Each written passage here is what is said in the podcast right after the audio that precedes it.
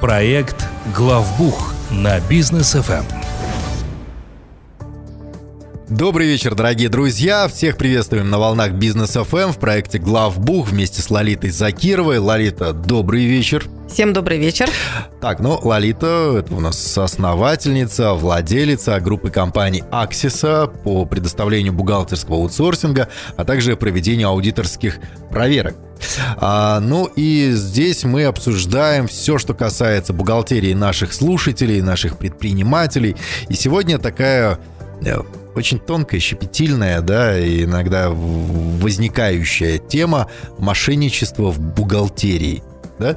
Совсем недавно я уделился тоже с Лолитой этой э, историей, когда был крупный предприниматель, группа компаний, а потом бухгалтеры, родственники и так далее, э, заместители директоров просто все забрали себе, на компанию выставили в залог и открыли свои заводы, и оставили главу компании, хозяина, просто ни с чем. Да? Обокрали, так сказать. Было мошенничество вот такое вот, в том числе и в бухгалтерии, скорее всего. Вот примеры мы сегодня будем раскрывать и как можно предотвратить подобные случаи. А, Лолита, мы знаем, что действительно, как бы, как бы мы не любили бухгалтеров, да, все-таки они платят зарплату.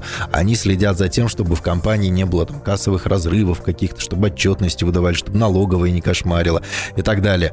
Но случаются вот эти вот случаи, случаи мошенничества. Где они чаще всего возникают, эти мошеннические схемы, а в каких бизнесах, в каких, возможно, действиях бухгалтерских?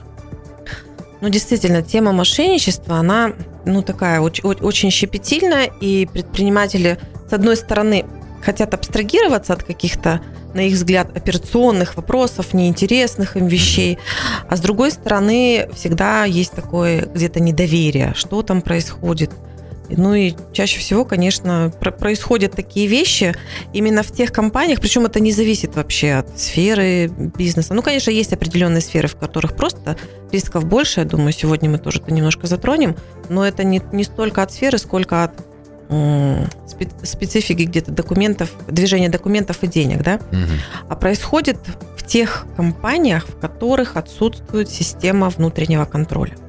Вот несмотря на такое сложное вроде как словосочетание, система внутреннего контроля, по факту система это есть у всех, просто у кого-то она в зачаточном совсем состоянии, угу. а у кого-то э, более развитая. Ну что такое система внутреннего контроля? Да? Это когда вы, например, уходя со склада, закрываете его на ключ. Mm-hmm. Правильно? Вы да. же не оставляете на распашку, несмотря на то, что вы доверяете людям, любите своих сотрудников, но тем mm-hmm. не менее склад вы закрываете. Да. Вот это уже определенная Внутренний система контроль. внутреннего контроля. Да, совершенно верно. А, чем специфична система внутреннего контроля? Если вы правильно выстраиваете так называемые контрольные точки внутри вашего бизнеса, то эта система, она работает сама. Это не значит, что система – это когда у вас расписано, и вы бегаете как сумасшедшие и контролируете всех и вся. Нет. Внутри самой системы должны быть определенные механики, процедуры, которые позволяют как раз эту систему создавать. И это идет от собственника, от директора, ну, если это в одном лице, например. Угу. А, это, это не кто-то вам снаружи придет и построит. Это не бухгалтер будет строить эту систему. Бухгалтер, он в том числе будет как раз-таки элементом, который будет контролироваться. Угу. И в каких-то сферах как раз бухгалтера, может быть, больше всего и надо контролировать. То есть очень важно, чтобы сам собственник понимал, что это нужно. В тех компаниях, в которых этого понимания нет, в них и случаются всякие неприятные вещи. Понятно. А чаще всего, общаясь там с бухгалтерами, с предпринимателями, которые обожглись э, где-то на мошеннических схемах, я слышу вот такую вот э, такую фразу, как «нахимичили с зарплатой». Как можно нахимичить с зарплатой, если, ну вот, сам э, предприниматель, он знает, сколько получает тот или иной сотрудник, сколько у него вообще сотрудников, примерно понимает, какие там налоги платятся, я, у меня в голове не укладывается. Вот как можно это сделать, нахимичить? Ну, конечно, когда у предпринимателя там три сотрудника, угу. то, наверное, химичить не получится. Да. Ну, тут уж совсем надо быть невнимательным, да, так угу. в кавычках, предпринимателю, чтобы нахимичили, а он не заметил. Но когда у вас уже персонал, ну, там, человек 30, к примеру, да, а, уже предприниматель, конечно, не будет сидеть, перепроверять за каждым зарплату, что uh-huh. там ему начислили, что ему выплатили, какие могут быть схемы. Ну, э, первая схема, такая классическая, да, это когда у вас происходят какие-то движения, то есть кто-то принимается, кто-то увольняется, вот, и просто с точки зрения общей суммы вы, ну, понимаете, что там могут быть какие-то перекосы, да, и как-то сумма будет отличаться. И когда эти перекосы не сильно большие, вы, конечно, не заметите, mm-hmm. если какое-то начисление прошло больше, там, чем надо, но не по тому человеку. Mm-hmm. То есть, когда не контролируется расчет заработной платы, то, конечно, может бухгалтер зайти в систему и просто доначислить какую-то разницу себе в виде премии.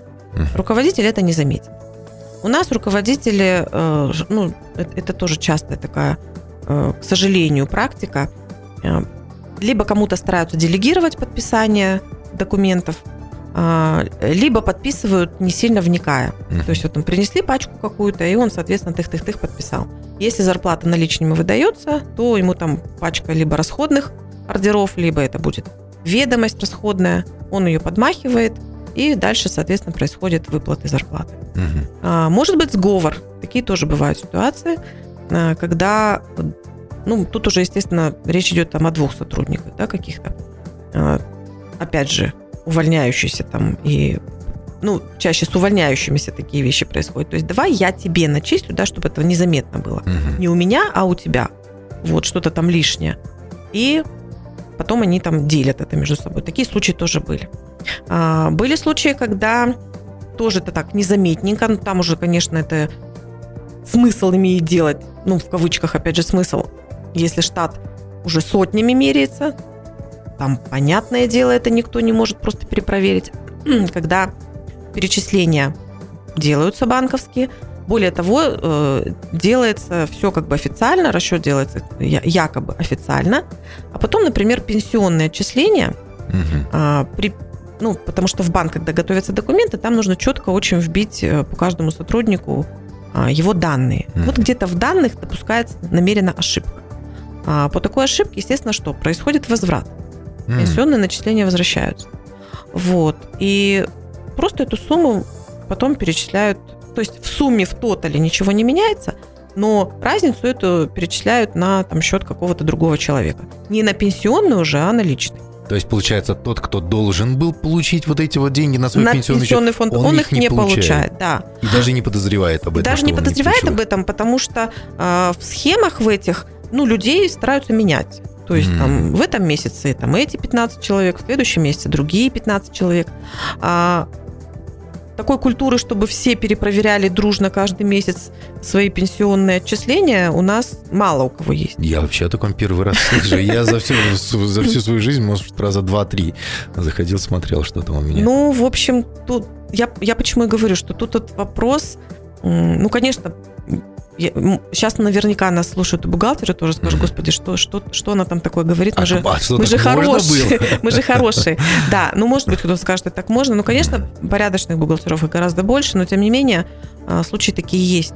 Они, они на практике есть. И, ну, раз они есть, значит, нужно понимать, как их можно избежать. Ну, мне знакомые случаи э, рассказывали тоже о них, когда вот компания там с несколькими тысячами сотрудников и там до 200, иногда до 300 мертвых душ просто, да, которым да. скидывалась зарплата, а потом ну, зарплату за 200 человек получить, это очень лакомый кусочек, Кон- я думаю. Конечно, конечно. Да.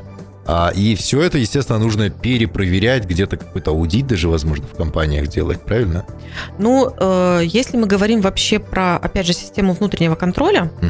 есть такое понятие, как принцип четырех глаз или Four Eyes Principle. Угу. Его применяют, конечно, компании, которые начинают выстраивать э, внутренний контроль. Это что значит? Это значит, что критичные вещи смотрят как минимум два человека. То есть кто-то делает, кто-то проверяет. Угу. Это вот один принцип. Второй принцип – это разделение. Ну, если мы вот сейчас про, про, про зарплату продолжим, то в зарплате разделение делается следующим образом. У одного человека есть доступ только к части начисления, то есть он может только завести нового сотрудника, а, уволить угу. сотрудника, сделать ему начисление отпуска, сделать ему начисление больничного, то есть только начисление. А у второго только удержание, то есть это удержание налогов, это сам расчет заработной платы, а, это, возможно, еще какие-то удержания, которые предусмотрены какими-то условиями контракта. И при этом у первого нет доступа к функционалу второго и наоборот. Угу. То есть для того, чтобы совершить какую-то махинацию, в случае, им, если вот, вот здесь, нужно им нужно договориться. Совершенно верно. Вот. А, плюс есть еще ну, как минимум там еще третий человек, который для банка готовит документы, но чаще, конечно, это уже будет выгрузка из общей системы, которую делает второй сотрудник, mm-hmm. вот в нашем случае. Ну, то есть разделение ключевых каких-то блоков – это отличный вообще метод в системе внутреннего контроля. Вот что касается, ну, окей, там э, передвижение, электронное передвижение денег между счетами, тут еще хоть как-то, да, можно там выписку взять, возможно, э, перепроверить данные, но ведь до сих пор в компаниях используются наличные деньги. Вот при выдаче из кассы там наличных денег какие могут быть риски? Потому что у меня, когда наличные, они вообще просто сквозь пальцы утекают. А в компаниях я вообще представляю, как это не контролируется. Ну, однозначно, конечно, если у вас есть наличные, у вас риск в сфере денег больше. Это точно. А, при наличном обороте классика. Есть расходный кассовый ордер. Угу. Это общепризнанный документ, все его знают. Кто наличные когда-либо получал, помните, что там нужно расписаться. Ну, может быть, мало кто обращал внимание, что на этом документе в обязательном порядке должно в итоге быть три подписи, помимо вашей, как получателя. Там должна быть подпись руководителя, там должна быть подпись бухгалтера, и там должна быть подпись кассира.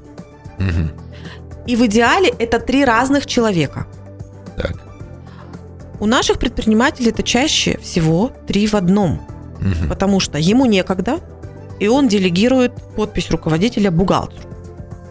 Бухгалтер ставит у нас палочку и расписывается вместо руководителя.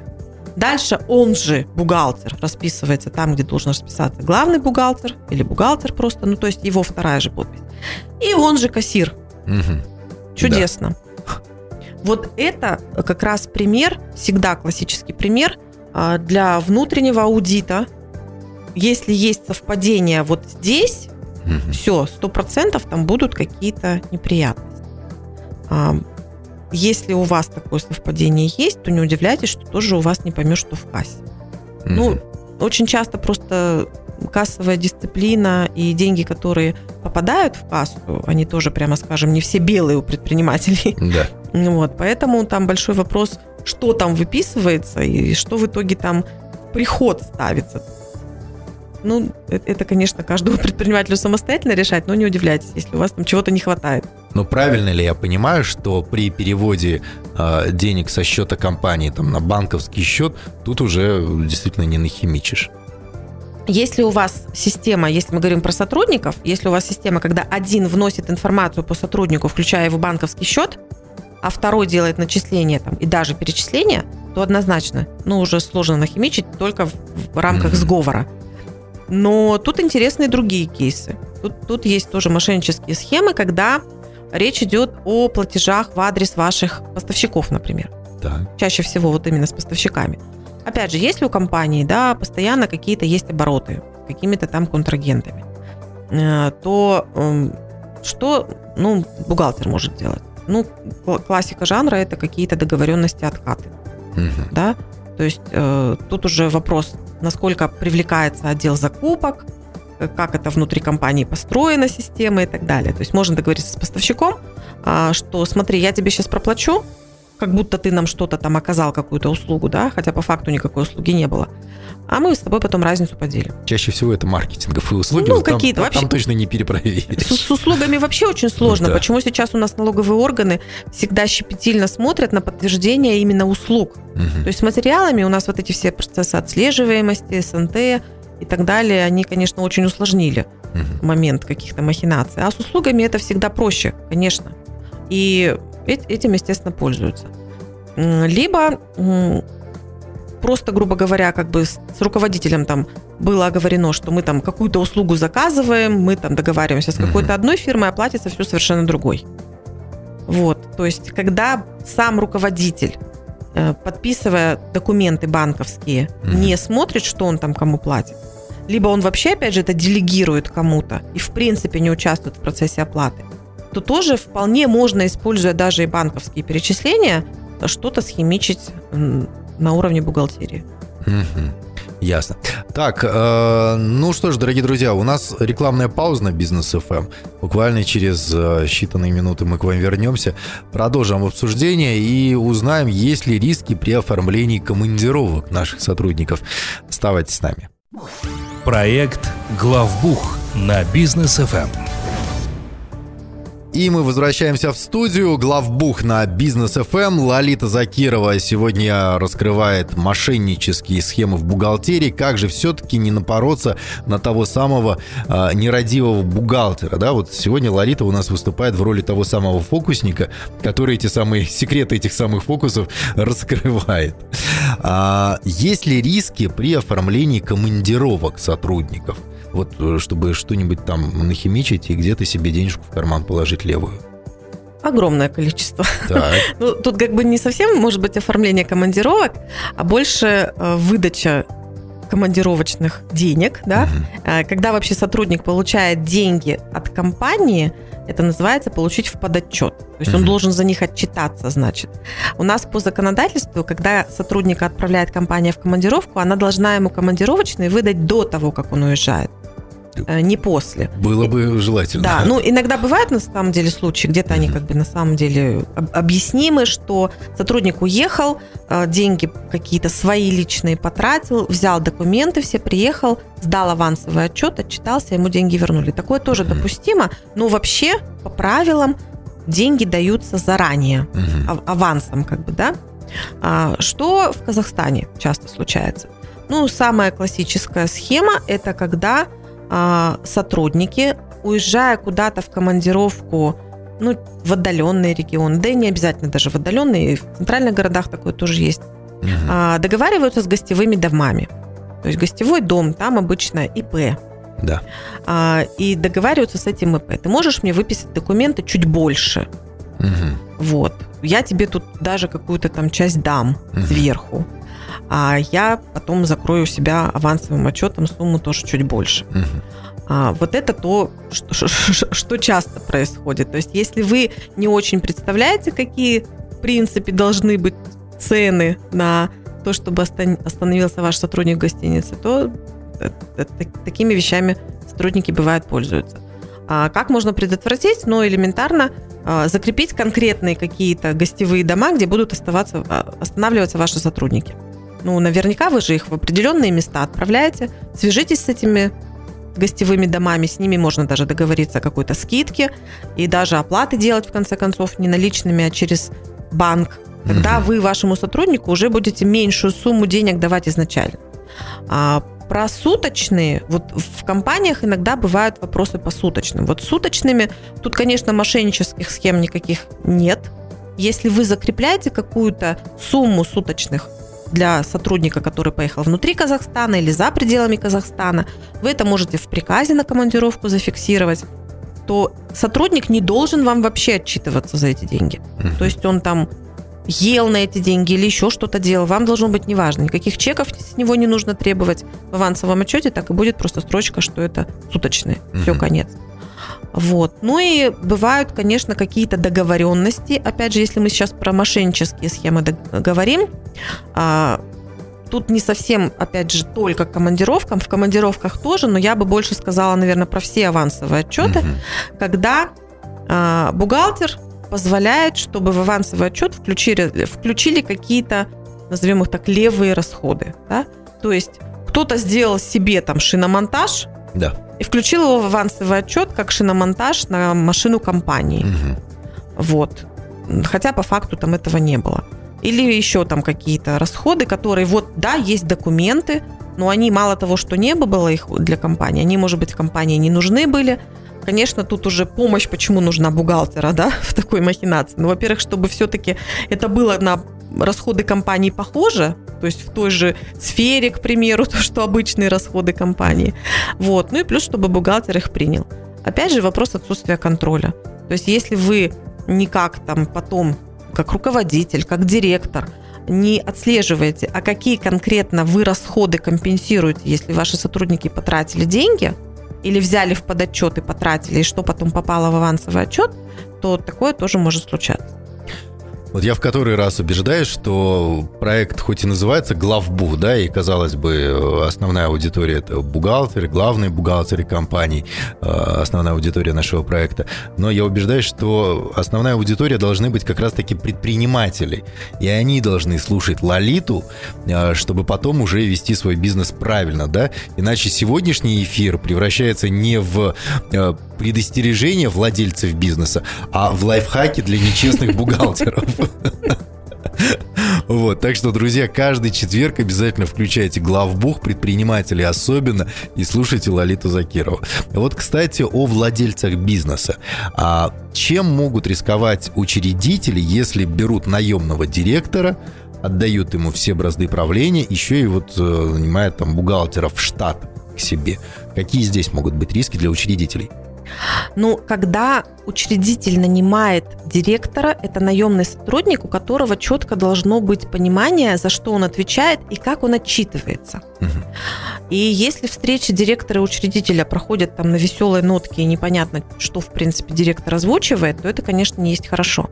Он должен отчитываться за то, что он делает. Угу. Ему даются полномочия, и у него, у этого директора, ну, в рамках того, что ему дается по уставу, естественно, должны быть какие-то ограничения. Какие-то сделки, обычно это ограничение делается по суммам, однозначно должны э, только с согласия учредителя осуществляться. Но обычно какие-то крупные, существенные, это уже конечно, каждый учредитель сам определяет. А, возможно, будут какие-то лимиты установлены даже на платежи. Такое тоже в некоторых компаниях бывает. Но тут смотрите, чтобы у вас не оказалась ситуация, что вы какими-то ограничениями в итоге создаете себе не а, облегчение там, вашего участия в бизнесе и уход от, от операционки, а наоборот, постоянно вы там сами будете что-то одобрять бесконечно и согласовывать. А, и что самое важное, у наемного директора всегда должно быть такое немножко опасение, страх, возможно, даже, да, а, о том, что у учредителя всегда есть право нанять независимого аудитора, который придет и проверит, что тут делается. Причем речь идет не обязательно о проверке финансовой отчетности. Это может быть и внутренний аудит. Это может быть и налоговый обзор. То есть это может быть любая независимая проверка, которая встряхнет и директора, и бухгалтера. Если у учредителя хоть какая-то вообще тень сомнения появилась, а, конечно, в первую очередь я рекомендую сделать аудит. То есть вот тот пример, который как раз вот Данияр озвучивали вы в начале программы, когда все забрали у предпринимателя, да. Ну, я сомневаюсь, что это произошло в один день. Нет, конечно, это подготавливалось очень давно. Это же процесс, который, ну, прямо скажем, сложно не заметить. Да. Наверняка были какие-то предпосылки, а, и наверняка какие-то мысли должны были возникнуть. Часто просто, когда бизнес ведется, особенно с родственниками, с людьми, которыми ты, ты там, которым доверяешь, а, в итоге, конечно, не хочется сомневаться в близких. Случаи какие на практике тоже бывали, что а, учредитель, например, договаривается о том, что бухгалтер делает отчетность и эту отчетность показывает. Тут вопрос даже не в том, что директор что-то там нахимичил, и бухгалтер показывал как-то там не так. А даже кейсы есть такие, когда два учредителя, и один из этих учредителей, он как бы ставит своего бухгалтера, и этот бухгалтер, давая информацию второму учредителю, ее искажает. То есть вот такие даже вещи есть. Поэтому я и говорю, что если мы про независимость, то это не значит, что внутри компании, кому вы доверяете, да, это да. кто-то вообще извне, который приходит и в соответствии с определенными стандартами какие-то вещи смотрит. А, у меня просто опыт во внутреннем аудите а, около 8 лет. И этот опыт, он мне дал такое количество, если честно, вот таких вот кейсов, которые возникали где-то вот нам, ну, особенно вот первое время для меня тоже было немножко шоком. Думаю, боже мой, вот там мы человеку доверяли, у него там все было вот так, вот, вот так, и все было хорошо, а потом вот бах, и выявляется что-то. И начинаешь понимать, что чаще всего какие-то мошеннические схемы, они возникают только потому, что их допускает собственник или директор. Ну да, я часто слышу от э, предпринимателей, когда они говорят, что я знаю, что у меня воруют, но воруют меньше, чем компания зарабатывает. Поэтому я это допускаю и не заморачиваюсь. Я все-таки сторонник того, чтобы была применена, были применены принципы нулевой терпимости вот к таким проявлениям. Ну а в итоге предпринимателю теперь что делать? Ему нужно учить всю бухгалтерию, знать, как э, сдаются отчеты, как оформляются командировки, сколько денег в кассе и так далее. Или же есть какой-то иной вариант, как себя обезопасить от мошенничества? Ну, э, каждый для себя решает сам. Кто-то действительно вот прям думает, что ну ладно, пусть чуть-чуть воруют, mm-hmm. не все же э, унесли, да? Тут, тут чем такая вообще психология опасна? Любой новый человек, даже если он с идеями классными придет в вашу компанию, он попадет вот в эту вашу систему. Ну, свежее яблоко сгниет вместе да, с тухлыми. Да, совершенно верно. То есть вы в итоге ну, не, не добьетесь больших результатов, просто потакая какой, в какой-то мере вот этим всем вещам. Что делать? Первое, хотя бы пишем процедуры на какие-то элементарные процессы. А, если у вас не будет процессов описанных, как должны сотрудники и что делать, угу. то это будут делать сотрудники так, как они считают нужным. Если вы еще и будете допускать в те контрольные точки, в которых должны присутствовать и принимать решения только вы, кого-то допускать, тогда тоже будьте готовы, что схемы будут рано или поздно применяться. Я тут больше всегда вот как, как э, идею ношу не искушай. Угу. То есть не создавай ту ситуацию, когда люди, ну, ну, люди это люди, да? да. Ты сегодня можешь этому человеку доверять, да, а завтра у него что-то произойдет, и ему срочно какая-то крупная сумма денег нужна. Угу. И психологически человек может просто где-то сломаться не допускай внутри своей системы, чтобы даже такие случаи возникали. Угу. Не давай доступа к активам, которые достаточно высоко ликвидны, это в первую очередь деньги, конечно, доступа кому-то одному. Нельзя, чтобы у одного человека было право на распоряжение и на принятие решения о распоряжении. Это должны быть разные люди. Это такие базовые принципы, которые а, у предпринимателей все-таки должны быть. Хорошо. А вот здесь я, наверное, в конце задам сразу два вопроса. Да? А может ли предприниматель, обратившийся в аутсорсинговую компанию, минимизировать либо полностью убрать вот все эти риски? А, позволяет ли это обращение вот в аутсорсинг а, все это сделать? И для тех, кто, возможно, подозревает, что мошеннические какие-то схемы уже происходят в его компании, может ли помочь вот новая компания Axis Audit провести этот аудит и выявить какие-то э, недочеты? Да, однозначно, конечно, это можно все сделать. И вот абсолютно правильно начинаем с аудита. То есть э, сначала с собственником там, или с директором проговариваем, что его волнует – потому что, ну, вот звоночки они должны быть. Оттуда выстраиваем схему, что мы будем делать за аудит, uh-huh. какой это будет аудит. Либо нужно залезть э, в налоги и посмотреть, что там. Может быть, нужно сделать внутренний аудит каких-то процессов, посмотреть, что там. Uh-huh. И уже оттуда выстраиваем, что делать дальше. А, смотрим в том числе на сами процессы. Описываем эти процессы, делаем процедуры. Объясняем, что такое контрольные точки и что не должно совпадать и зацикливаться на одном человеке. То есть такие вот вещи, которые, ну, может быть, как бы для, для аудиторов они базовыми и понятными являются. Для предпринимателей иногда это, конечно, что-то новое. Опять же, я доверяю, мне кажется, это мне сложно, много времени займет, но тут вы уже должны понимать, готовы ли вы тратить свое время, либо вы готовы потерять свои деньги и бизнес. Ну а обращение в аутсорсинговые компании минимизирует эти риски? Да, конечно, минимизирует, потому что а, какие-то вещи, если мы говорим, по крайней мере, про бухгалтерский учет, налоговый учет, когда вы обращаетесь в аутсорсинг, внутри аутсорсинга такая система контроля, что э, та, там нет одного бухгалтера. У вас то есть почему иногда у нас как раз и такой разрыв понятий для предпринимателей, которые еще не сталкивались с аутсорсингом, они говорят, ну вот скажите мне, кто конкретно из ваших там людей будет за моей компанией закреплен? Я говорю, конкретно 15 человек. Они, Целая как, как это? Да, я говорю, ну вы поймите, у нас команда, И сегодня вас будет обслуживать один человек, завтра другой. Это нормально.